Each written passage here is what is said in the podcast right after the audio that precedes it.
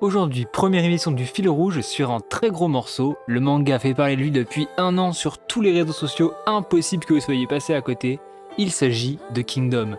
Vous êtes bien sur le podcast manga animation japonaise, mais pas que. De case en case sur le premier arc de Kingdom, c'est parti.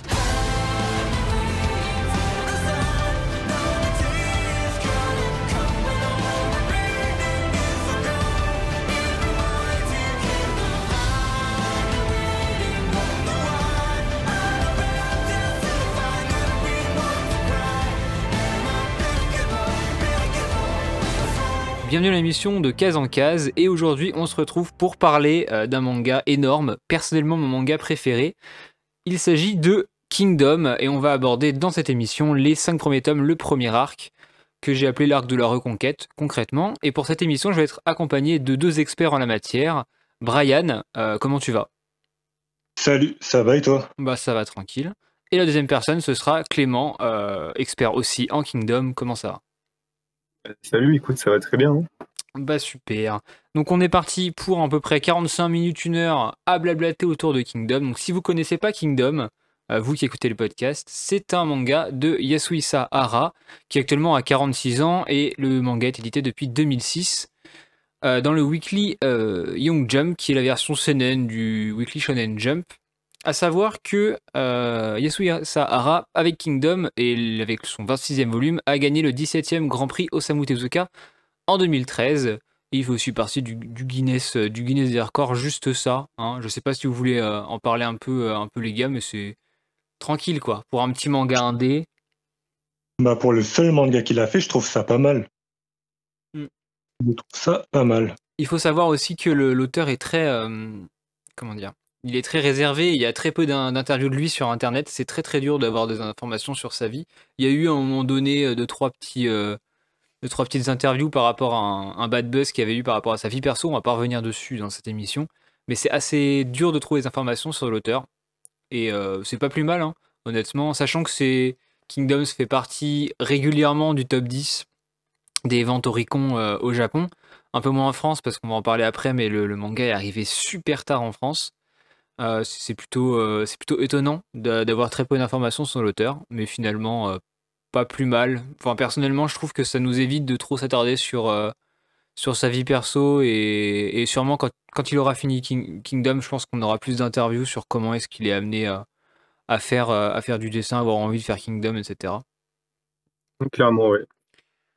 Euh, donc je vais laisser, euh, bah tiens Clément, tu vas juste fais-moi un petit briefing de qu'est-ce que c'est que Kingdom, euh, le, pitch de l'histoire, sans rentrer évidemment dans les gros spoilers, sachant que alors pour ceux qui, qui découvrent l'émission, on va commencer par une partie un peu non spoil sur ce qu'on pense de Kingdom, les influences, tout ça, pendant à peu près 10 minutes, et après je vous préviendrai, mais on lancera une partie spoil où on va revenir sur les, du coup, les 5 premiers tomes, donc l'arc, événement par événement. Donc si vous n'avez pas lu le manga et que vous ne voulez pas être spoilé, il faudra donc quitter le podcast à ce moment-là. évidemment, si ça ne vous dérange pas d'être spoilé, si vous avez envie de partager l'amour de Kingdom avec nous, vous pourrez rester à ce moment-là.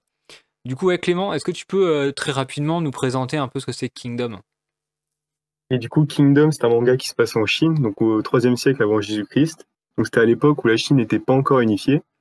Et on va suivre deux protagonistes, donc Shin et Yu, qui sont de jeunes garçons, deux serviteurs en fait, des esclaves quasiment, qui ont pour objectif, assez modestement, de devenir de grands généraux sous les cieux, car euh, c'est une époque de guerre où chaque État se bat, on va dire, pour obtenir de plus en plus de territoire. Et on va dire qu'un jour, leur destin va faire qu'ils vont être mêlés à, un conflit euh, euh, lié à, leur État, et c'est là que, leur histoire va commencer. Moi, j'ai une petite question pour vous deux, après ce, petit résumé. On va commencer par Brian, mais euh, comment est-ce que vous avez, vous avez connu Kingdom? C'est quoi votre, votre porte d'entrée dans l'œuvre? Est-ce que c'était un hasard? Est-ce que c'est une recommandation? Genre juste raconte-nous un peu comment tu comment as connu le manga. Alors pour moi l'anecdote part assez loin en fait. De base je jouais à un jeu qui s'appelle Epic Seven et sur Twitter je suivais d'autres personnes qui parlaient d'Epic Seven. Sauf que ces personnes parlaient aussi de Kingdom, ce fameux manga dont on parle aujourd'hui, dont j'en avais jamais entendu parler. Et je me suis dit que pourquoi pas? Puis Meian avait fait un abonnement qui semblait intéressant, avec des jolies boîtes. Du coup, je me suis dit, let's go, on va commencer ce manga, et c'est comme ça que j'ai connu pour ma part. Ok, ça fait longtemps que tu lis ou c'est assez récent? Euh, J'ai commencé il y a deux ans pour mon anniversaire, du coup j'ai pris les premiers tomes. Ok. Ouais, donc au moment où Meian a sorti ça en France en fait. pile au début. C'est ça. Si je dis pas de bêtises, ils ont sorti ça en 2019. On enregistre cette émission en septembre 2021. Donc si vous nous écoutez du futur, euh, du passé, c'est pas possible évidemment. Si vous écoutez du futur vous avez un repère temporel, on est actuellement au tome 60 en France de Kingdom et en scan on est au tome 62-63. On parlera pas de ces tomes-là euh, dans cette émission, mais à peu près pour vous, vous resituer. Et du coup, toi, Clément, t'as connu comment euh, Kingdom? Bah, moi, de manière un peu plus classique, bah, je me baladais sur YouTube et euh, voilà, je regardais des youtubeurs manga qui ont parlé de l'arrivée de l'œuvre en France. Et un jour, je me baladais dans une librairie et, et voilà, j'ai vu les deux premiers tomes qui venaient de sortir. Il me semble que c'était les deux premiers.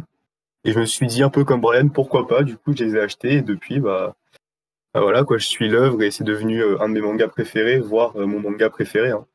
Vous faites partie des vieux de la vieille tous les deux, parce que moi je l'ai, moi je l'ai connu euh, qu'il y a même pas un an, à peu près. Enfin, juste, Ah oui juste avant le, vers Noël, d'avant le premier confinement de 2020. Je me baladais en Ah oui. librairie, j'ai vu ça, et à, ce- à ce moment-là, je lisais Vinland Saga. Euh, il y avait l'anime de Vinland Saga qui était sorti. J'avais acheté Mhm. tous les, tous les tomes à ce moment-là. Et je m'étais dit, putain, il me faut un autre manga historique là. C'est, pas possible. Genre, les Vikings, c'est trop bien. Il me faut un autre truc qui parle de, de, de l'histoire. Et euh, mon libraire, il m'a dit, bon, il y a un truc qui s'appelle Kingdom. euh, les tomes sont pas trop chers. ça parle de Chine. Alors, moi, l'histoire de Chine, ça me passait un peu au-dessus de la tête. Du coup, j'ai pris les deux premiers pour tester. Et, et en six mois, j'ai acheté les 54 tomes. voilà. Ça va vite. Ouais, ça va super vite. Si, si vous écoutez le podcast et que vous n'avez pas encore acheté Kingdom, sachez que c'est très, c'est tout ou rien. Soit vous n'allez pas accrocher au début et bah, malheureusement, on peut rien pour vous. Mais si vous commencez à accrocher, on vous prévient maintenant, mais un petit warning, ça va être très très dur de s'arrêter d'acheter des tomes en fait. Enfin, personnellement, j'ai pas réussi à faire des pauses dans ma lecture. euh, Je devais absolument savoir la suite à chaque fois. Bah, pour ma part, c'était pareil. J'ai acheté les 15 premiers tomes en me disant pourquoi pas. Enfin, moi, je suis comme ça, j'achète souvent plein de tomes d'un coup. Et je me suis dit, oh, il va se passer quelque chose par rapport à un certain personnage dont on va parler plus tard. Il me faut la suite. Et sauf que la Ouais. suite, c'est pour bah, tous les autres tomes qui suivent.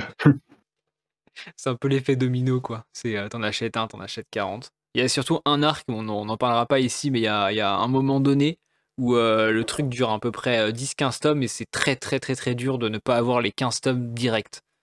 Je vous préviens, Ouais, euh, ouais, il y a, il y a- il y a des, des passages qui sont, euh, qui sont assez forts pour ça. D'ailleurs, euh, je trouve que le, le manga est assez bien découpé au niveau structure, si on peut faire une petite aparté dessus.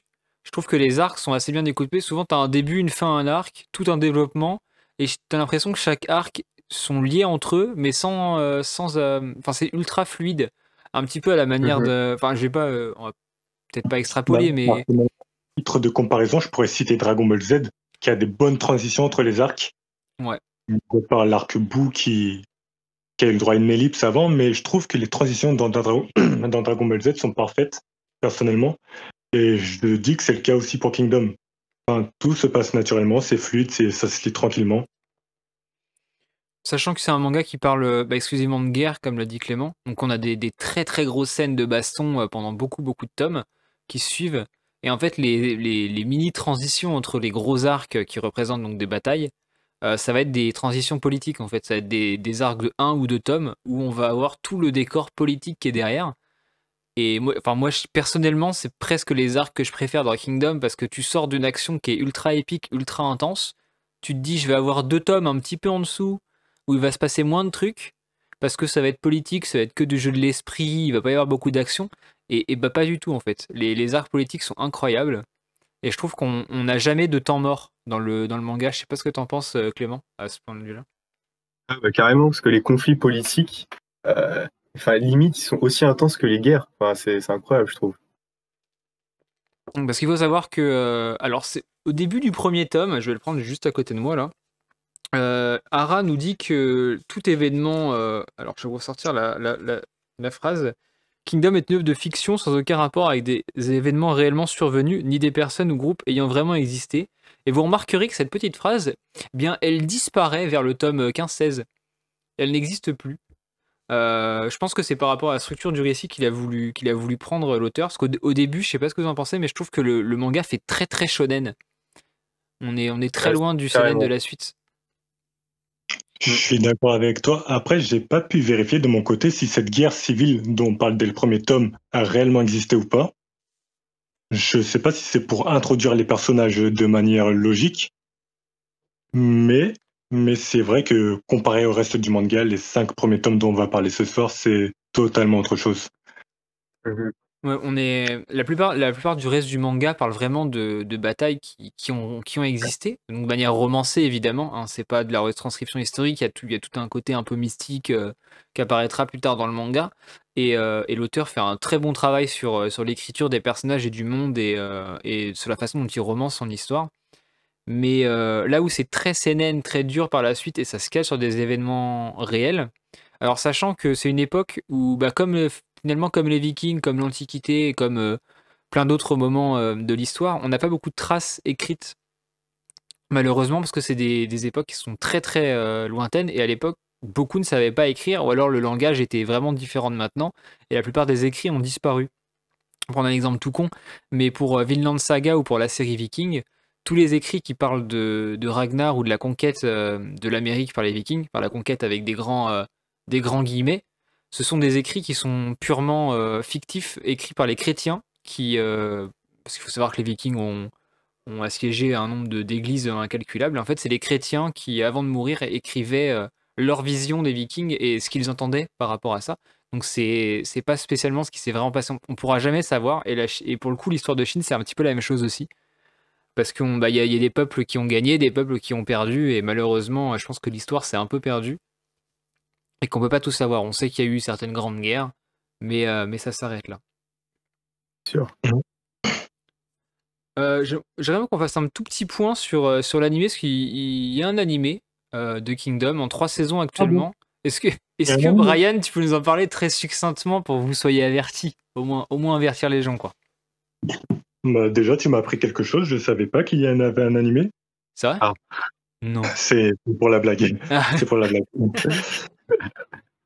Non, c'est vrai que en soi, l'animé, l'animé d'un point de vue narratif, il est bien fait. Il faut dire ce qu'il est. Il retranscrit assez bien l'histoire. Il faut dire ce qu'il est. Mais le problème, c'est dans l'adaptation. Les, les design, les mouvements des personnages retransmettent rien et du coup, on n'y croit pas. Et ce qui fait que ça ressemble plus à un jeu sur PlayStation 1 qu'un animé qui devrait être l'animé qui représente le manga actuellement. Trouve que la saison 3, ils sont quand même vraiment améliorés sur l'anime. On va pas dire c'est qu'est-ce qui se passe dans la saison 3, mais euh, enfin perso, je trouve que c'est beaucoup plus propre maintenant. Alors, on est très loin du style, du style très viscéral. très. euh, Il y, a, beaucoup de berserk, je trouve, dans les, influences de, Kingdom. On est un peu loin niveau anime parce que bah, c'est de l'art graphique en fait. C'est pas quelque chose qui peut être retranscrit à, à l'écran euh, en mouvement. Ou alors, faut vraiment que les mecs ils y passent des heures et des heures. Enfin, c'est le défi, il est, il est trop colossal. Mais je trouve qu'ils ont quand même bien amorti la chute des deux premières saisons. C'est vrai que dans la saison 3, il y a du mieux, il y a beaucoup de mieux, mais même le problème reste le même, c'est que la mise en scène, on n'y croit pas. Personnellement, les coups d'un certain personnage qui possède une lance, pour ne pas citer son nom, enfin, elles paraissent faux. Enfin, j'y crois pas, j'ai l'impression qu'il met des coups de billard. Enfin, j'y crois pas, la mise en scène, elle est pas là mise. Ouais, c'est sûr. Ouais. Surtout que enfin, les combats dans Kingdom, niveau mise en scène, c'est incroyable parce que parfois il y a des jeux de proportions, il y a des personnages qui ont une taille normale et parfois ils paraissent euh, énormes, dirait qu'ils font 3 mètres et vraiment chaque coup est extrêmement appuyé au niveau du dessin. Et c'est vrai que pour retranscrire ça dans l'animé, c'est assez compliqué. Quoi. Ah bah c'est c'est même quasiment impossible. On n'est pas sur on n'est pas sur un anime qui, qui traite de magie ou de pouvoir un peu psychique comme euh, parce que je vais prendre l'exemple d'un anime qui est super bien euh, animé, c'est Mob Psycho ou même euh, euh, oui c'est ça Mob Psycho 100 ou euh, la série des Fates. Mais même la et encore la série des Fates, Ufotable, ils ont fait des au niveau combat, je pense qu'il y a- ça peut se rapprocher, mais c'est vu qu'il y a beaucoup d'explosions de fantastique par dessus, c'est dur. Enfin eux ils ont ils ont un prétexte à mettre du visuel. Sauf que là, Kingdom, c'est du fer contre du fer. Donc va rajouter un effet visuel par-dessus pour euh, faire exploser l'animation, c'est c'est super compliqué. Enfin, moi, je vois vraiment pas comment même, même un film, on- je sais pas, enfin, c'est c'est super compliqué de retranscrire la puissance des coups. Franchement, le mieux, si vous avez lu Berserk et que vous vous rendez compte de la puissance des coups de guts, bah, c'est à peu près ça, mais euh, sur 60 tomes. Concrètement, c'est c'est ultra puissant et on, on sent qu'Ara a grandi avec du Berserk. Il y a beaucoup de traits qui sont, euh, euh, comment dire, le, le trait un peu rotatif qu'il y a dans Berserk. Je sais pas si vous voyez quand il prend sa lame, qu'il la met derrière, il se met à tourner en fait pour mettre un coup parce qu'elle est très très lourde. Bah, je trouve que toute cette déformation de l'image, elle est reprise un peu partout dans Kingdom. au niveau des. Bah, ce que tu as dit juste avant, Clément. C'est vrai que j'ai pas lu Berserk, mais j'ai pu voir quelques planches, et c'est vrai que niveau dessin, on peut comparer ça à Kingdom, ouais. Ouais, il y a, y a des grosses aspirations. Euh, avant, avant de passer à la suite, euh, à la partie review des, des cinq premiers tomes, un dernier petit point. Euh, si vous deviez, là tout de suite, on sait que Kingdom ça plaît ou ça déplaît, mais si vous deviez trouver des qualités, des défauts à l'œuvre, très rapidement, on va commencer par, par Brian, pour donner envie de lire et pour mettre un petit warning à ceux qui commencent. pourquoi est-ce qu'il faudrait commencer Kingdom, mais quels pourraient être les points faibles qui pourraient effrayer les gens? Alors personnellement, j'ai pas trouvé de point faible, mis à part un personnage et encore là c'est relatif. Moi, c'est un personnage que j'ai détesté. Elle apparaît pas encore dans les cinq premiers tomes, du coup, on va pas en parler là ce soir. Et si je devrais dire un point de vue qui un point de vue pour lire les mangas, en fait, il y en a plusieurs. Du coup, je vais pas dire quelque chose qui est subjectif parce que ça dépend que de moi, mais par exemple, si vous êtes féru d'histoire, vous connaissez sûrement l'art de la guerre. Et eh ben, il y a un certain général, j'ai l'impression que tout ce qu'il y a dans l'art de la guerre s'est inspiré de lui. Enfin, pour vous, vous connaissez Hussein. Vous, vous connaissez pas encore ceux qui écoutent ce podcast, mais Hussein, c'est comme si c'était lui qui avait créé l'art de la guerre de Sang-Soo. Ah ben d'ailleurs, euh, l'art de la guerre de Sang-Soo, qui est le récit initiatique de la période des royaumes combattants sur lesquels se base Kingdom. C'est vrai. Si je dis pas mais d'ailleurs, Hussein, j'ai oublié son vrai nom dans la vraie vie, mais a été plusieurs fois cité dans l'art de la guerre pour l'anecdote. Ok. Et toi, du coup, Clément? C'est assez compliqué. Si je devais te donner un défaut, pour moi, c'est pas un défaut, mais pour certains, ça pourrait l'être. C'est euh, que souvent, pendant les batailles, on va dire qu'il y a beaucoup d'explications militaires sur euh, la stratégie, on va dire, de, de chaque armée. Et je pense que pour certains, ça peut être déplaisant à lire, mais euh, en tout cas pour moi, ça l'a pas été. Et une qualité, c'est assez compliqué, mais je dirais l'intensité du récit et le dynamisme. Enfin, dans chaque bataille, il y a un enchaînement d'événements qui fait que on est en haleine pendant la lecture, on a toujours envie d'en lire plus. Ok. Moi, de mon côté, je pense que quelque chose qui peut rebuter les gens euh, sur les cinq premiers tomes, euh, c'est le dessin. L'auteur a eu du mal à, se trouver. le cara design du début du manga, il est assez particulier. Je saurais pas mmh. dire pourquoi. Euh, c'est, faut, faut feuilleter, aller chez votre libraire, feuilleter le début, vous vous rendrez compte sur les 5-6 premiers tomes de ce que c'est. Sachant que, euh, bah, une des seules interviews que Hara a fait, il a expliqué que vers le tome, je crois que c'était 8 ou 9, juste avant l'arc euh, de Bayou, ah, les gars, si vous voyez c'est quel arc, euh, il a pris des, en gros, il a pris des cours de dessin pour justement s'améliorer et donner ce que ça a donné par la suite. donc vous, honnêtement, vous, vous arrêtez pas au premier tome. Ça, ça sert à. Enfin, foncez, lisez au moins les, les 10 premiers, puis vous, vous verrez. Et en qualité, bah oui, c'est vrai que le début c'est très shonen, c'est pour ça que je pense que c'est facile de rentrer dedans.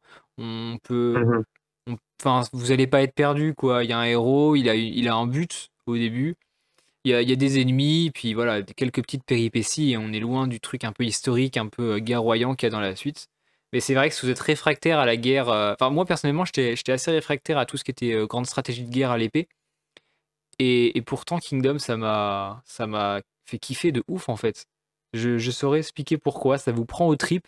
Et je me suis retrouvé plusieurs fois, euh, vers, euh, vers le tome 30 euh, et quelques, à limite gueuler dans mon lit en lisant le manga, quoi, avec, avec Shin.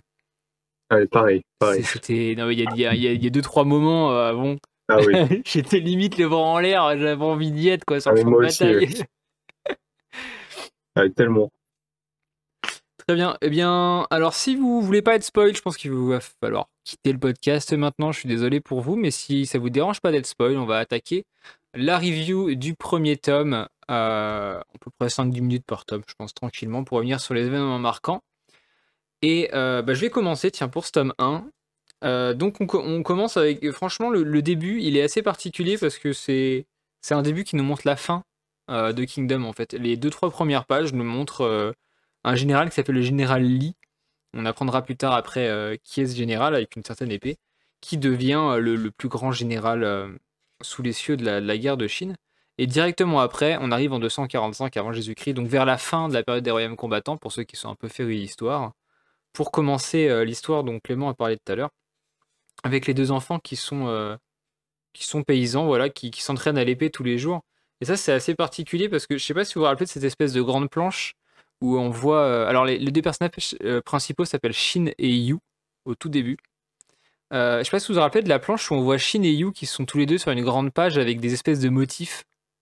Oui, en oui, mode- je vois totalement. Euh, Cette page, elle est marquante parce que, euh, en fait, moi, je m'attendais à ce que quand ils évoluent dans le manga, ou du moins dans cet arc, ils reprennent un peu ce côté. alors, je sais pas si c'est si c'est un côté ethnique de Chine ou par rapport aux esprits ou autre, mais je m'attendais à voir de, de ça plus loin et ça fait, ça fait un, cette planche fait un peu peur. Elle me fait penser un peu à tout ce qui est euh, The Grudge. Je sais pas si vous voyez avec le petit gamin là, le film d'horreur. Oui, je vois, je vois. ce genre fait, d'in- ouais. ce genre d'influence, ça, me fait un peu penser à ça. Mhm. Et, euh, et je pensais que ça allait, qu'en fait, on allait suivre euh, le- leur vie sur un, un très court, un très court moment. Et finalement, non. Il faut savoir que Kingdom, ça s'étale sur combien? 30, 35 ans, un truc comme ça. Donc c'est c'est assez énorme.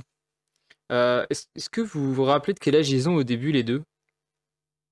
Je pense pas que ça soit précisé.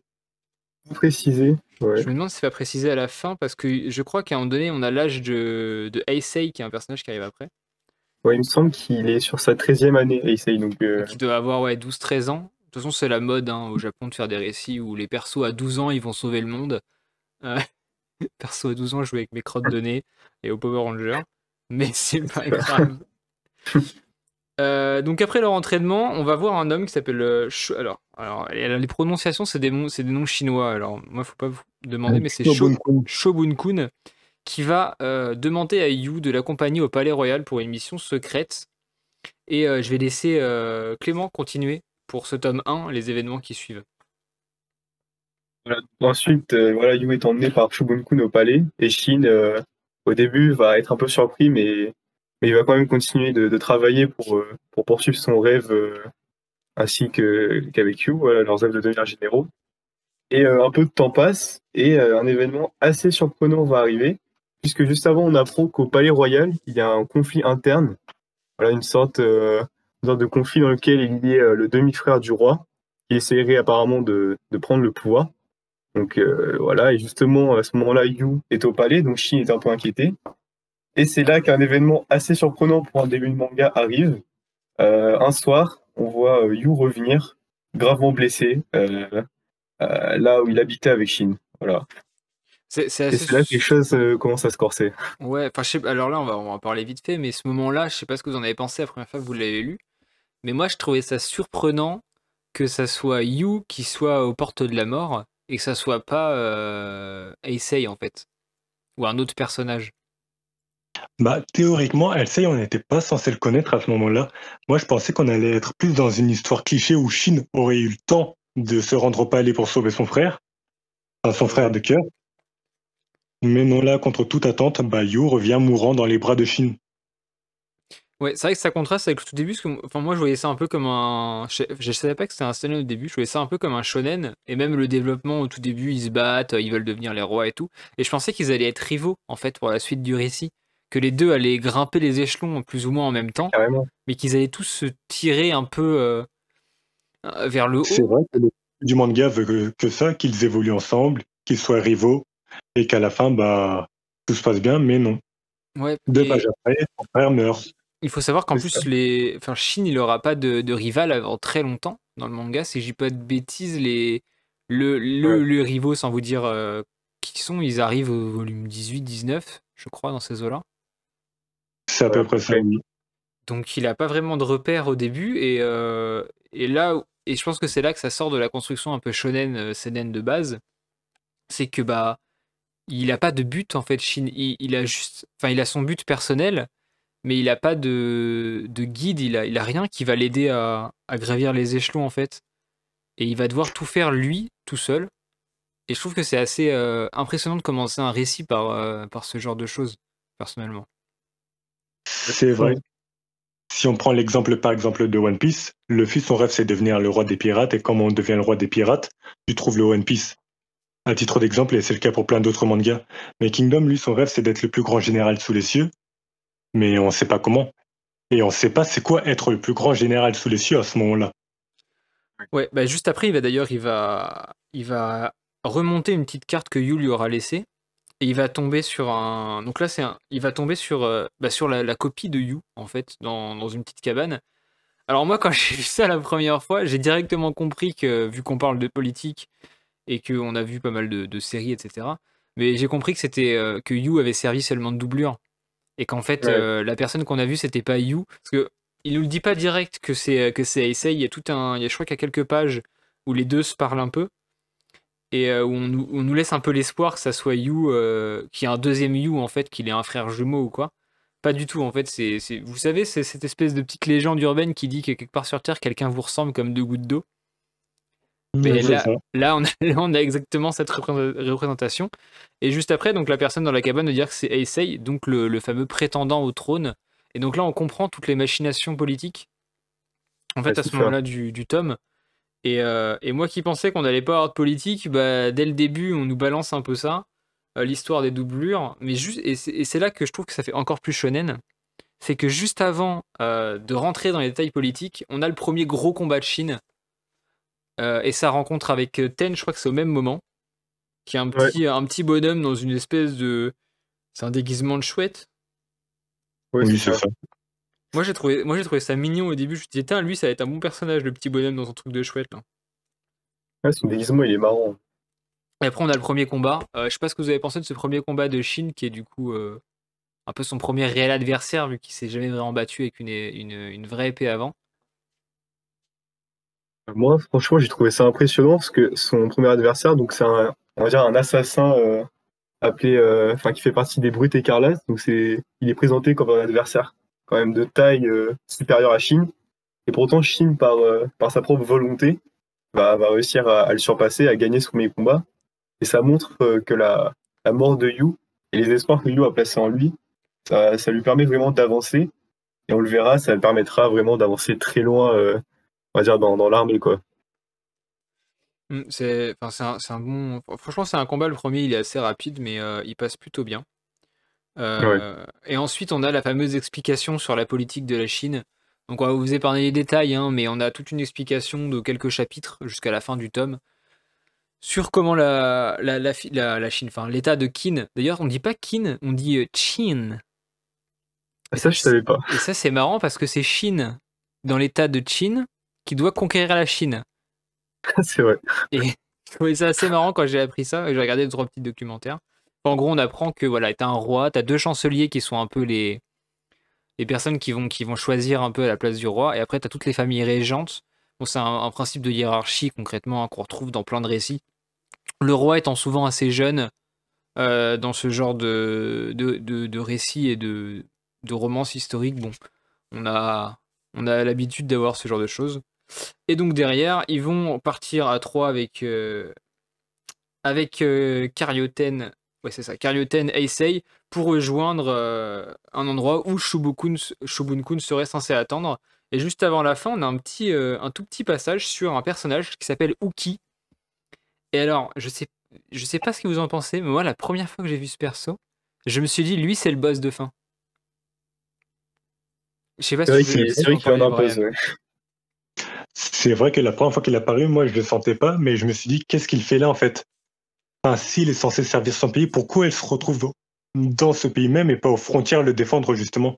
Et du coup, je me suis demandé, c'est à ce moment-là, je me suis demandé, est-ce que les généraux ne sont pas des armes politiques plutôt que des boucliers servant à protéger leur pays? C'est vrai qu'on se, pose la question à ce moment-là, euh, pourquoi Enfin, les choix de chacun, surtout que c'est une petite période de transition. Enfin, il passe d'un roi à un autre. Je crois que c'est juste euh, six mois avant, un an avant, c'était le décès de l'ancien roi.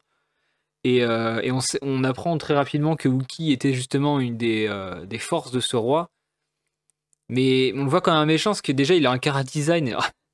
Euh, on aime ou on n'aime pas. Moi, perso, je trouve qu'il est, qu'il est très moche. Et pourtant, c'est un de mes personnages préférés. C'est assez paradoxal. Hein. Je sais pas sais pas ce que vous en pensez. C'est vrai qu'il a un design assez particulier. Faut dire ce qu'il est, il est moche. Ouais. De toute façon, la, plupart des, des, des généraux, même chez. il y en a très peu qui sont beaux visuellement. La plupart, on voit que c'est des brutes de guerre. Ils ont tous un, peu un charisme à leur façon. Mais euh, c'est vrai que le, le design de la plupart des persos, on, le verra plus tard dans d'autres arcs, mais il est assez particulier. Et il faut. Euh, il y a des moments où il faut s'accrocher un peu. Hein. On va pas se mentir. Euh, C'est vrai, mais personnellement, je trouve que c'est ce qui fait la force de ce manga. Les personnages sont moches pour la plupart. Si je prends Uki, par exemple. Ouais. Ah, excusez-moi, j'ai cru qu'il avait une coupure. Non. Du coup, les personnages sont moches, mais en pleine bataille, lorsqu'ils chargent, vraiment, je les trouve effrayants. Ouais, il y, a- y y une aura qui se dégage de chacun des persos. Quoi. Ouais, exactement. Il y a, il y a un truc qui, qui en ressort. Très bien, bah du coup là c'était la fin du tome 1. Euh, je sais pas ce que vous en avez pensé du, tome 1, mais perso c'était un bon tome introductif. Il se passe beaucoup de choses dans ce tome 1. On comprend, on comprend un peu vers où on va. On a, euh, on a le but, de, donc euh, on sait qu'Aisei va devoir aller reconquérir son trône. On sait pas comment il va faire. Euh, on a quelques personnages. On a un, petit, un petit début de trio là, Karyoten, Shin et, et Aisei qui, nous fait penser un peu au trio de Shonen. Je sais pas si vous voyez du Big Three de l'époque, tous sous ces petits trios du début là. Oui, non, mais c'est totalement présenté comme ça. Et euh, voilà, mon perso ça m'a beaucoup plu. Donc après on commence le tome 2 avec un autre combat, cette fois contre un assassin qui, qui est euh, aussi... euh, Enfin, il, il se déplace à pas de loup, je crois. c'est Muta, si je dis pas de bêtises. Oui, Muta. Muta. Qui, euh, qui est, encore une fois, en fait, j'ai l'impression que chacun des... Dans ce tome 2, on a plusieurs, on a plusieurs combats, et j'ai l'impression qu'à chaque fois, le, mé... enfin, le méchant, la personne que, que Shin va combattre est présentée comme le meilleur. C'est vrai. Exactement. C'est vrai que pour l'instant, le manga est écrit comme ça. Mais le combat contre Muta, je l'ai trouvé intéressant parce que c'est là qu'on a appris que justement, un combattant, ce n'est pas que par la force. Car euh, Elsei, après son discours à Shin lors du combat, a, totalement, a su totalement lui redonner les forces nécessaires pour le vaincre, alors que Shin était parti perdant. C'est vrai que dès le début, enfin, un truc qui est, qui est fort dans Kingdom, et ça, je pense qu'il faut qu'on mette un mot dessus, c'est la façon qu'ont les personnages de s'entre-motiver et de motiver également le lecteur à, à se surpasser. Ouais, c'est vrai. C'est vrai qu'avec le discours de Sei, Shin il a réussi à, à, dire, à briser un peu la barrière psychologique qui l'empêchait de, de vaincre Muta. Et après ça, il a, il a, fait, il a fait des merveilles. hein. Il a réussi à le battre. Quoi. Ouais, ça, c'est une vraie- vraiment une force du manga, je trouve. Il y a, il y a plein de moments, on, en- on verra ça plus tard, mais où quand il y a ce genre de discours, alors je vais faire un petit parallèle un peu foireux, mais euh, vous avez tous tous les deux vu euh, l'attaque des titans en anime. Ouais. Oui. Est-ce que vous voyez les deux trois moments où Erwin prend la parole?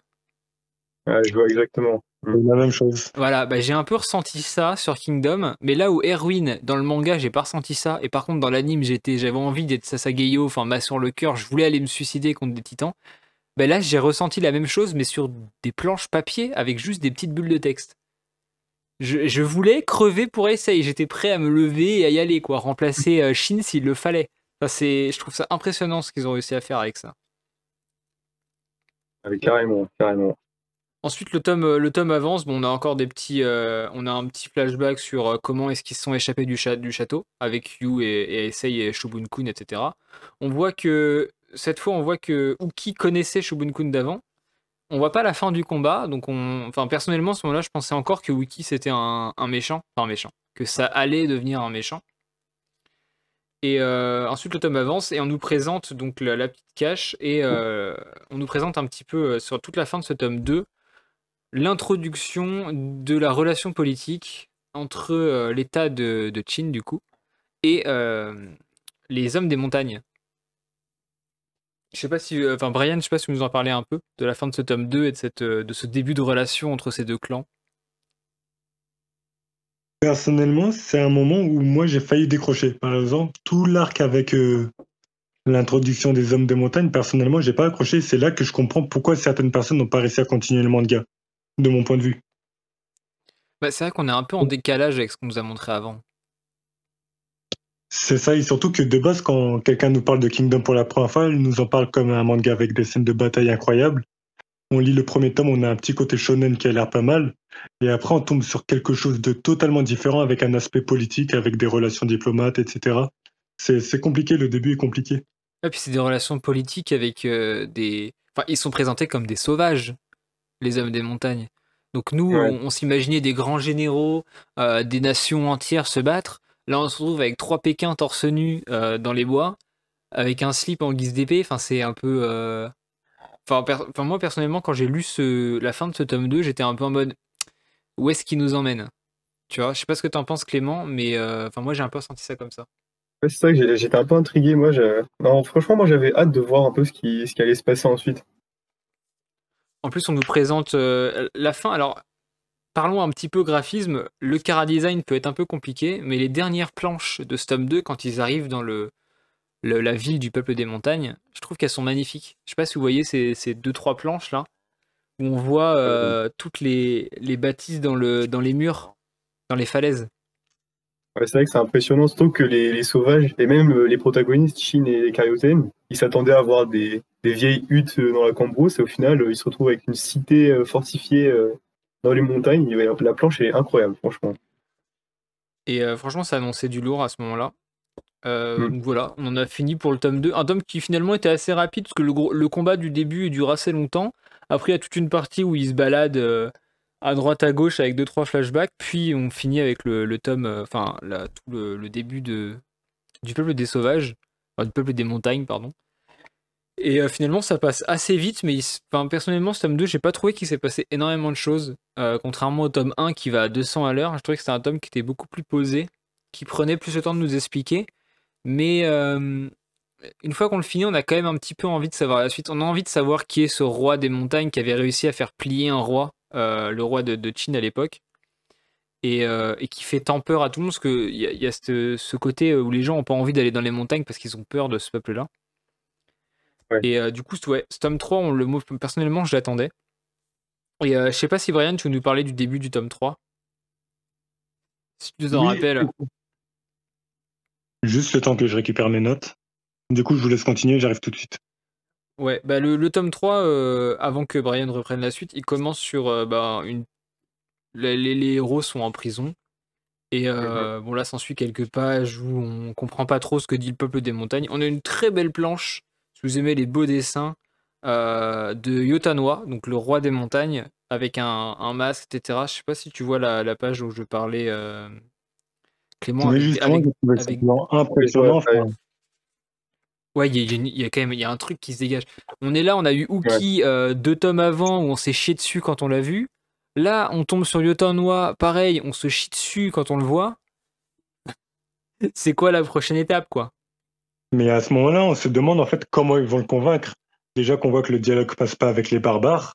On voit quelqu'un de beaucoup plus grand, de dessiner de manière beaucoup plus grand qu'eux, beaucoup plus impressionnant. Et même le masque, il est impressionnant, il fait peur. Il me semble qu'il y a des tigres à côté aussi. Enfin, tu dis, enfin, cette personne, on peut pas parler avec elle. Ouais, c'est des... il est assis sur un, sur un tigre et il y a, il y a trois loups à ses pieds. Ça, on jette. Des loups qui font taille humaine, hein, évidemment. tu le disais de toute façon tout à l'heure, euh, Brian, les proportions dans le manga sont très exagérées. C'est-à-dire qu'une personne avec de l'importance va paraître extrêmement grande et imposante, là où une personne sans importance paraîtra toute petite et, euh, enfin, un peu nulle, quoi. Et ce qui est, ce qui est marrant, c'est qu'ils paraissent tous grands, sauf Shin. Shin, au début, il paraît petit, il paraît insignifiant, alors qu'il vient de se débarrasser d'un assassin reconnu dans tout le pays, euh, du chef d'une bande de, de pillards. Enfin, c'est... Et c'est marrant de, voir cette, euh, cette scission un peu entre les deux mondes. Et d'ailleurs, euh, je me suis souvent posé la question de ce rapport d'échelle. Est-ce que c'était pas aussi par rapport à, la vision des, des, gens Genre, la personne est très grande, elle est très forte, et toi, tu te sens tout petit face à elle, tu vois, tu te sens un peu minus? Je pense que c'est ça, justement, ça retransmet bien la notion d'esclave de Chine. Chine est un esclave, dans ce monde, il est personne. Et du coup, il est dessiné tout petit. Et c'est la même chose qu'Elsaï. C'est un roi non reconnu. Et il est dessiné tout petit alors qu'il est censé être très important. Ensuite, on effectivement, mais on, avance un peu et là on tombe sur, euh, sur le, premier, le, premier moment. De, en trois tomes, on n'a jamais eu de discours comme ça, où Elsei explique enfin ses motivations. Euh, il veut devenir le premier roi à unifier, la Chine. C'est dans ce but que je suis devenu demander de l'aide au roi des montagnes. Et là, on a une planche qui est magnifique, euh, avec des yeux beaucoup trop gros pour Essay, mais c'est pas grave, on pardonne à, Hara. Où on a la première euh, représentation graphique de l'aura que dégage un peu Essay sur, sur les gens qui l'entourent en fait. Et ça, c'est un truc qui va être pris ultra régulièrement dans le manga. On a vraiment l'impression que dès le début, Eisei, on sait où il va, on connaît ses convictions, Et, euh, et personnellement, dès le début, je, je, je crois en sa réussite, en fait. Ouais, exactement, surtout que c'est un, c'est un personnage assez jeune, il a 13 ans, il me semble. Pourtant, on voit qu'il a déjà la stature d'un roi et qu'il est prêt à faire tous les sacrifices pour, euh, pour atteindre son objectif, quoi. Effectivement. Et euh, bah, Shin le rejoindra un peu dans cette, dans cette aura derrière, qui lui, euh, son objectif c'est de devenir le, le plus grand général. Donc on explique, je crois que c'est au début, fin du tome 2, début du tome 3, qu'il pourra pas le devenir tant qu'il sera pas, qu'il aura pas des terres en fait. S'il n'est pas Ouais, noble. Il peut pas augmenter de, de rang dans l'armée. Et, euh, Mhm. et, donc son, son but, ça va juste de, de devenir noble. Et pour être noble, il le dit clairement à Essay, il veut juste l'aider à reprendre le trône. Et en récompense, Essay lui filera une petite parcelle de terre et ensuite il pourra faire ce qu'il veut. Et donc suite à ce discours, bah, il arrive à convaincre euh, Yotanwa de, de le suivre. Et donc là, on a, on a quelques, euh, quelques flashbacks. On a une petite partie avec Seikyu, donc qui est le, le demi-frère de, de Yu en ville, pour voir un peu ce qui se passe là-bas. On se rend compte qu'il est assez nonchalant. Alors là, on va parler, on va parler du personnage. C'est la première fois qu'on le voit. Et moi, il me paraît, il, il m'apparaît comme quelqu'un de super pitoyable en fait. Il m'apparaît pas contre un, comme un ennemi. Je sais pas si vous voyez comme ce. Alors j'ai oublié son nom. Euh, le au- dans le Seigneur des Anneaux, le le conseiller du roi là. Il, le mec langue de, langue de vipère là. Il me fait exactement penser à lui, genre il il a aucun charisme le personnage au début, je trouve. Il a l'air méchant, mais il a l'air pitoyable. On se dit pas qu'il a enfin personnellement, je me suis dit bon, c'est sûr qu'il y a une couille avec lui, c'est pas lui qui va euh, non, il y a autre chose, c'est Wookie qui tient les, les ficelles, enfin il y a forcément autre chose alors qu'en fait pas du tout. Et euh, je trouve que enfin moi personnellement, ça m'a un peu dérangé. Je sais pas ce que vous en pensez vous de ce personnage. Bah, de toute façon, le personnage est écrit pour perdre. Enfin, on sait qu'il va perdre. La réponse maintenant, c'est question. Euh, excusez-moi. La question maintenant, c'est comment il va perdre? Comment elle sait il va réussir à récu- récupérer le trône? Et on constate aussi qu'en fait, Seikyu, du coup, est... son pouvoir prend le contrôle sur lui. Enfin, il veut le trône, mais il ne sait pas comment, qu'est-ce qu'il va en faire. Et du coup, il perd un peu la tête et c'est un peu manipulé par le chancelier de gauche. Shuketsu, il me semble. C'est ça. Et donc juste Ouais. avant de... Après, ils vont, ils vont partir à la capitale. Et là, on a une... euh, On a la première grosse révélation de Kingdom. Euh, L'identité du Otanwa, juste avant de partir. Qui en fait n'est pas un roi, mais une reine. Et là, faut qu'on parle des Et- personnages féminins parce que... euh, Il C'est y en vrai a... que c'est surprenant, hein. Bah déjà c'est assez surprenant de, plus parce que c'est un peuple que nous on voit comme des barbares. Euh, plus tard dans le tome 3, un de ces hommes qui euh, sais pas Baggio qui l'explique c'est qui? Je sais même plus, un mec lambda je crois qui explique qu'en fait euh, être une reine c'était mal vu à la base mais que juste par euh, sa hargne, sa prestance et euh, des actions qu'elle a pu euh, faire en fait elle s'est hissée là-bas, c'est totalement naturel et finalement tout le monde s'est agenouillé devant elle. Et ça, je trouve ça bien pour un manga qui est historique, pour une période qui traite de guerre, donc une période où on peut s'attendre à n'avoir que des hommes, que des généraux, euh, que des, que des rois, enfin un truc très très viril. Mais là, on a, des, pr- on, a, on a une première présence féminine et une présence très importante, surtout pour la suite du récit. Mais euh, je sais pas, enfin, Brian, comment tu l'as comment tu l'as vu toi cette révélation? Personnellement, ça m'a marqué parce qu'il me semble que c'est aussi le premier personnage féminin du manga. Ouais, c'est ça. Il n'y a pas eu de personnage féminin avant. Oui, c'est bien ce qui me semblait. Et je trouve que quand tu la vois autour de tous ces barbares, tu dis, enfin, c'est pas n'importe qui. Est-ce que ça va être la solution pour récupérer le trône? Ça sera à voir plus tard. Mais tu crois. À ce moment-là, tu dis, tu crois. Enfin, si quelqu'un comme ça a réussi à conquérir le royaume des montagnes, elle va pas avoir de mal à battre le chancelier de gauche. Exactement. Euh, après, bon, le, tome se termine. euh, on a le début d'une petite stratégie pour rentrer dans le palais. Il y a la renaissance de l'alliance entre le peuple des montagnes et Aïsé qui leur promet euh, du coup de, renouer un peu ce qui avait été fait avec son grand-père, je crois, d'avant, donc l'ancien roi. Ils attaquent et là on est reparti sur un truc très shonen à base de discours, de petits combats, chaque personnage va se surpasser. Et euh, fin du tome 3, on peut enchaîner avec le tome 4 qui est du coup euh, l'avant-dernier tome de fin de, de cet arc. Et ce tome 4 commence par une espèce de, de, de mise en abîme du peuple des montagnes qui rentre dans le, dans le, palais avec Shin. Il y a un gros combat, encore une fois, contre un, contre un adversaire qui est vu comme le meilleur. Alors, j'ai plus son nom. Je sais pas si vous l'avez. Saji. Saji. Saji, voilà, qui est vu aussi comme le meilleur épéiste de Chine. Encore une fois, hein, on, est là, notre, notre héros, il n'affronte que les meilleurs des meilleurs. Enfin, le, récit, en tout cas, veut que ça soit les meilleurs des meilleurs. Mhm. Est-ce qu'il va être arrêté à un moment donné Enfin, chez moi, à ce moment-là du récit, je me dis, mais il va jamais perdre. Ouais, c'est vrai. Est-ce qu'il y a un intérêt à, suivre le, le récit ou pas? Et bizarrement, avec le découpage euh, les petits dialogues, euh, les petits personnages secondaires, etc., bah, j'ai envie de savoir, tu vois. Je, sais qui va gagner, mais je m'en moque. J'ai envie de savoir comment. Ah, c'est ça, parce que surtout, c'est pas classique, parce que par rapport à un shonen neketsu euh, du style Naruto, pour l'instant, on l'a, l'a pas forcément vu s'entraîner depuis le début. On le voit, enfin, il a fait des combats avec Yu, mais depuis le début, il a commencé son aventure, il a battu chacun de ses adversaires. on est, c'est, c'est surprenant, quoi. Ouais, Brian, t'en penses quoi? Bah, à ce moment-là, en fait, je me dis, est-ce que ce manga n'est pas écrit pour le peuple chinois? Pourquoi? Parce que du coup, euh, dans l'histoire chinoise, on sait que Elsei n'a jamais perdu. Du coup, nous, on n'est pas censé savoir à l'Occident. Mais en fait, la question, c'est pas est-ce qu'il va gagner, c'est comment il va gagner ou quand il va gagner, en fait. Car théoriquement, on est censé savoir qu'il va gagner. Enfin, à aucun moment, il est censé perdre. Ouais, bah, on en revient encore une fois à l'esprit ultra shonen du début. Euh, qu'est-ce qui fait que One Piece, Naruto, Bleach, My Hero Academia, etc., dès les premières pages, on sait que euh, Luffy deviendra le roi des pirates, on sait que Naruto deviendra Okage, on sait que euh, Deku deviendra le plus grand des héros, et, pourtant, vu, vu que c'est des shonen, on a quand même envie de suivre les péripéties, on veut savoir comment en fait, on veut connaître leur histoire, et, euh, Exactement. Et c'est fou. Enfin, pour, un, pour un CNN, je trouve que le début, il est, il est assez osé. Parce que c'est vendu comme un CNN, c'est vendu comme un, un, manga de guerre, de, de, de, bonhomme, entre guillemets. Enfin, c'est vendu comme un truc très, euh, très agressif, en fait. Et on se retrouve avec un.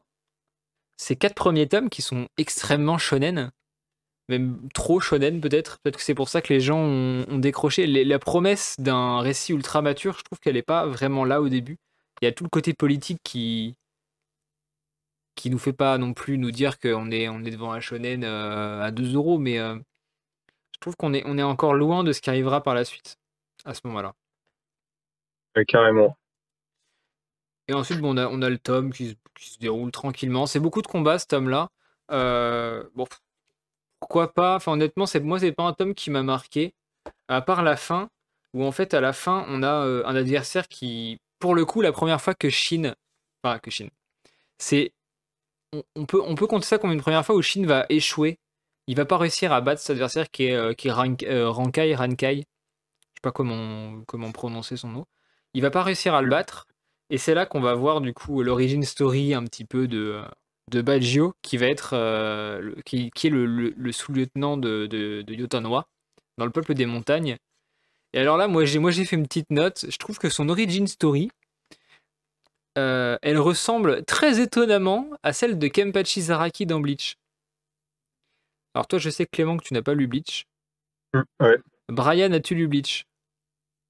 Euh, Non, j'en ai plus le souvenir. J'ai repris que très récemment, du coup, j'en suis pas à là. Et euh, moi, je pense, d'accord, bah je vais, je vais, alors je vais pas trop vous spoiler, mais concrètement, je pense que Bleach a un peu copié sur, enfin copié. C'est fortement inspiré de Kingdom pour son côté enfant bête, euh, sans famille, sans finalement sans éducation.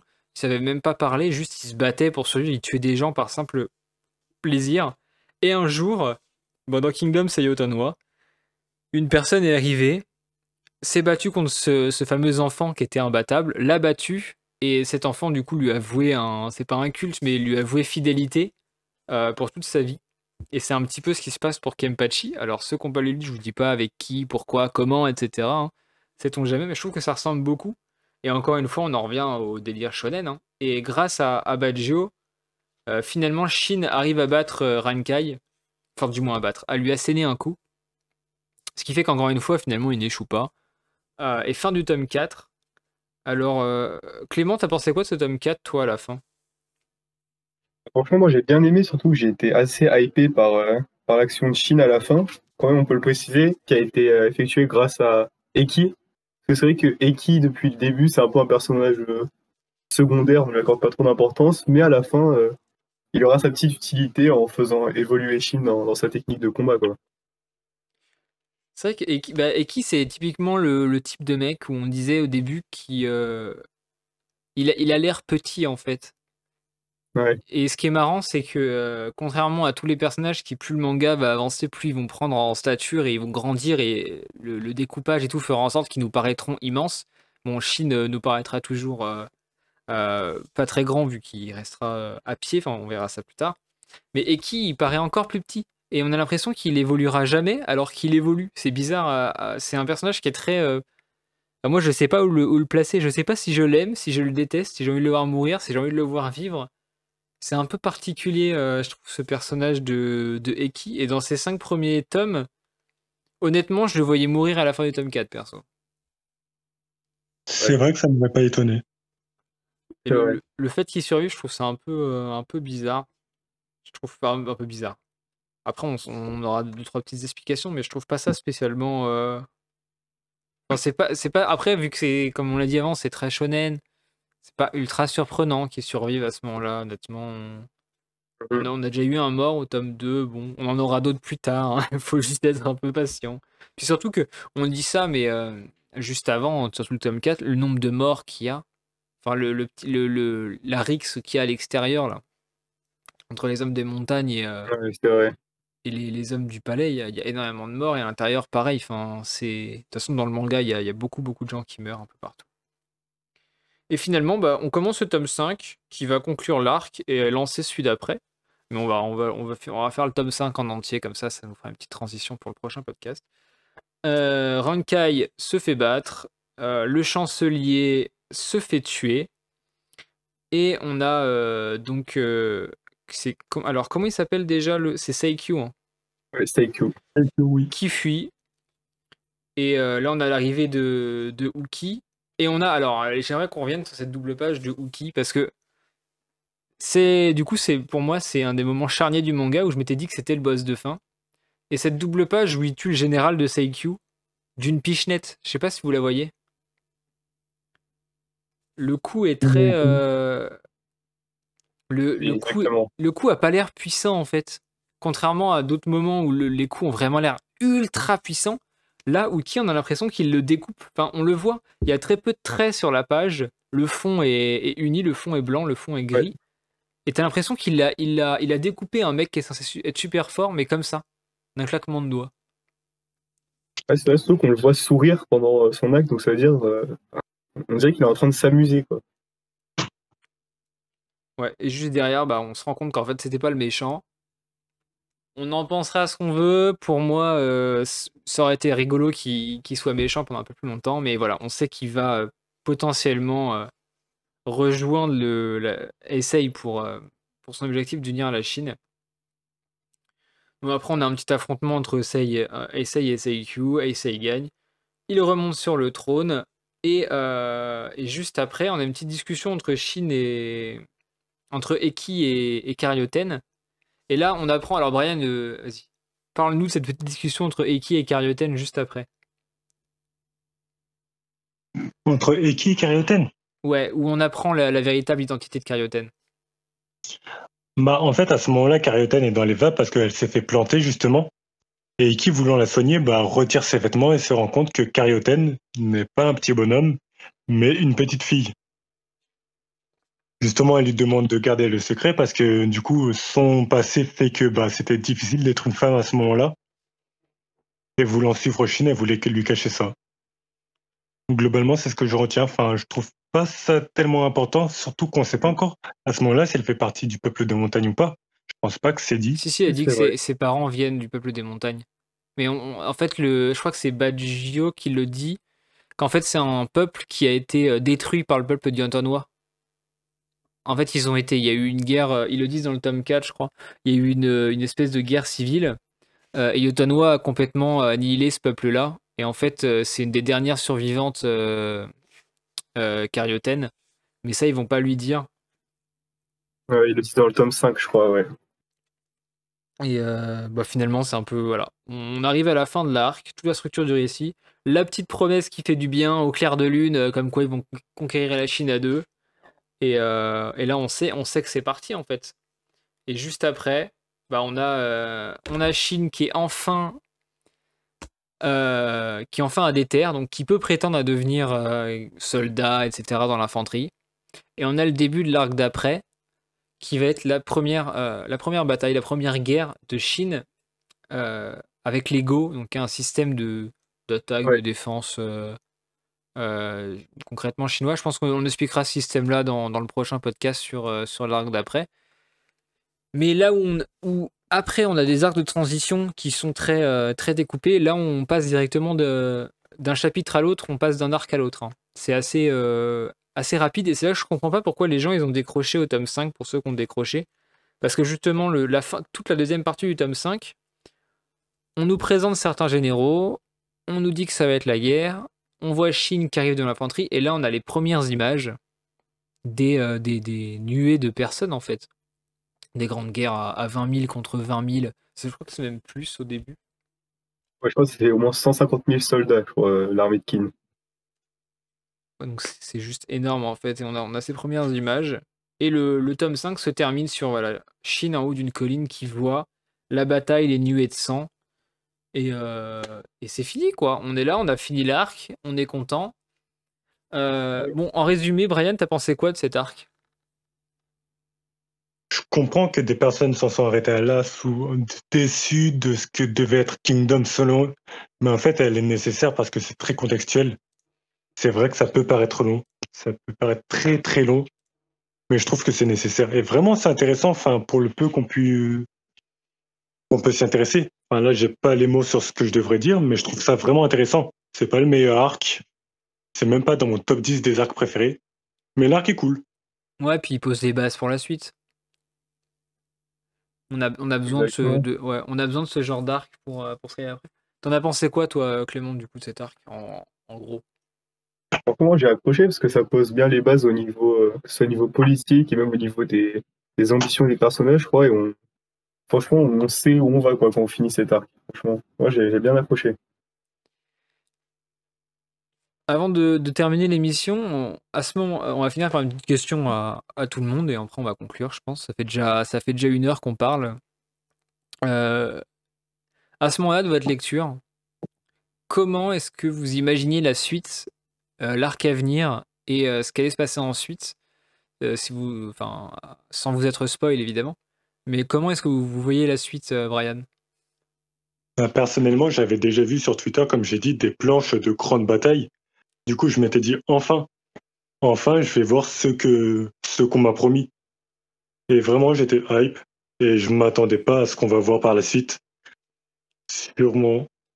Ça, je pense que personne s'y attendait. euh, Heureusement pour le manga d'ailleurs, c'est ce qui fait. euh, enfin, moi perso, c'est ce qui m'a fait acheter. Et toi, du coup, Clément, tu t'attendais à quoi pour la suite? Bah, moi, je m'attendais aussi à des, des grandes batailles. euh. Après, je pensais que quand même, bah, Shin, il avait plus galéré euh, dans ses premières batailles, mais on, verra qu'il se débrouille plutôt bien.